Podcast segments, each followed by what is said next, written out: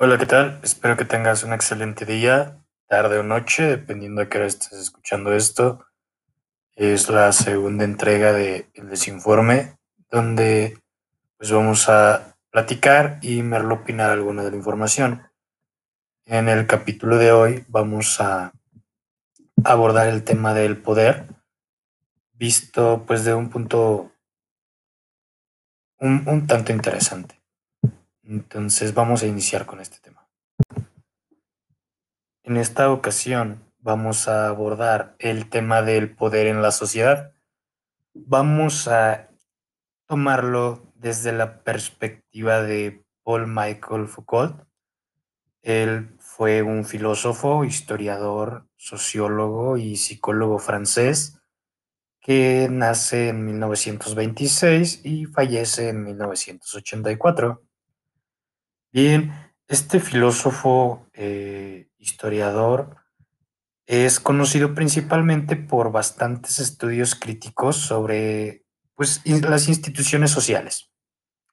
En especial, él se centra un tanto en la psiquiatría, medicina, ciencias humanas, hace bastante hincapié en el sistema de presiones, así como, como el trabajo sobre pues, la historia de la sexualidad humana. Él lleva a cabo un análisis de poder bastante interesante, donde lo toma más que como el poder estatal, como un basamento en las relaciones entre poder, conocimiento, y así pues da un discurso que a la actualidad es ampliamente debatido.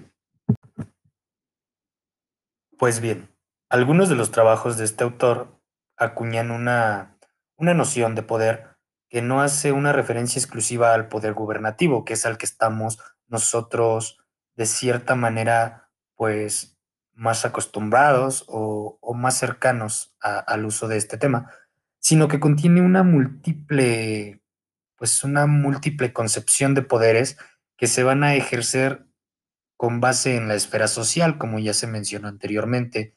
Estos poderes, pues, van a poder definir como tal el poder social, y la base de las relaciones sociales que, que, existen en, en, cada día. Bien, para ser un poco más específicos, este autor en su obra La verdad y, la, y las formas jurídicas define el poder de una forma un poco más clara por primera vez. Él define poder como el conjunto de pequeños poderes e instituciones situadas en un nivel más bajo. Foucault maneja que no existe un poder. En la sociedad se van a dar múltiples relaciones de autoridad que van a estar situadas en distintos niveles. Estas relaciones se van a apoyar mutuamente y como tal se van a manifestar pues de una manera algo sutil. El análisis del, del fenómeno que se menciona anteriormente tiene únicamente dos relaciones a partir de las cuales el autor es que se basa, la de contrato y la de dominación. Estas son las dos relaciones que vamos a poder encontrar en nuestro día a día. La primera, la de contrato, el autor la maneja un poco más como una opresión de tipo jurídico. Va a tener un fundamento pues en la legitimidad o en la ilegitimidad del poder. Es de esta manera que, que el autor pues aborda la legalidad. Al otro lado de la balanza vamos a tener la dominación, que será la represión y va a estar pues presentada en, en términos de lucha o sumisión, que si nos ponemos a analizarlo es la manera de funcionar de la mayoría de relaciones que se encuentran en la mayoría de las sociedades.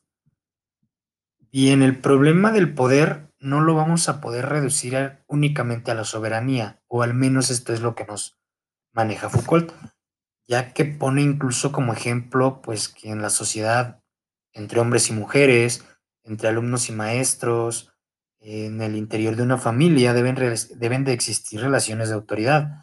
Estas relaciones de autoridad no van a ser de una proyección directa como tal del poder soberano, va a reflejarse más bien con ciertas condiciones que van a, a, facilitar, a posibilitar el funcionamiento de este poder. Por lo tanto, pues es que se afianza este, este círculo social con esta, este tipo de relaciones de autoridad. En base a lo anterior, Foucault se permite decir que el hombre como tal no es el representante del Estado para la mujer. Para que el Estado funcione como funciona actualmente, pues es necesario que haya eh, estas relaciones dominantes que, que sean bastante específicas, que tienen ya una configuración propia cada una y que relativamente van a presentar cierta autonomía entre sí, pero que como tal el conjunto va a ser lo que nos va a definir la, el punto social actual y el cómo podemos evaluarlo nosotros mismos. Otro aspecto que para mí es bastante interesante es cómo maneja Foucault el poder a través de los intelectuales, la relación que va a manejar el conocimiento y que se va a adquirir de, de las personas intelectuales. Foucault argumenta que los intelectuales pues han descubierto que las masas ya no tienen una necesidad de conocer, que ellos ya saben mucho más que eso, pero él cree que hay un sistema dominante que obstaculiza, pues invalida, vaya, este discurso y el conocimiento. Este poder no solo se va a encontrar en las instancias superiores de censura, sino en toda la sociedad. Foucault habla, de cierta manera, de cómo el conocimiento, de cómo el volverse una persona intelectual es lo que ha llevado a la sociedad a tener ciertos puestos de poder, cómo el conocimiento ayuda a avanzar y a poder tener en una relación el papel de dominante y no de dominado. Es por lo mismo que el autor comenta que hay bastantes personas que ya están en el papel de los, de los intelectuales y de cierta manera intentan restringir un poco este conocimiento. Esto a mi manera personal, dejando de lado la opinión del autor, me hace plantearme si en realidad pues el acceso a los conocimientos, el acceso no únicamente a educación, sino a, a conocimientos generales, a conocimientos bastante útiles, pues se encuentra regulado verdaderamente por las instituciones superiores con el único fin de lograr ser ellos quienes siempre se encuentran arriba, pues en la pirámide social en la que nos encontramos hoy en día. Pues bien, de esta manera es como concluimos el segundo episodio en este podcast, el desinforme, donde nuestro objetivo es que aprendamos todos. Y en el caso de hoy, creo que más que aprender, se deja la pauta para reflexión con eso creo que tenemos misión cumplida por el día de hoy.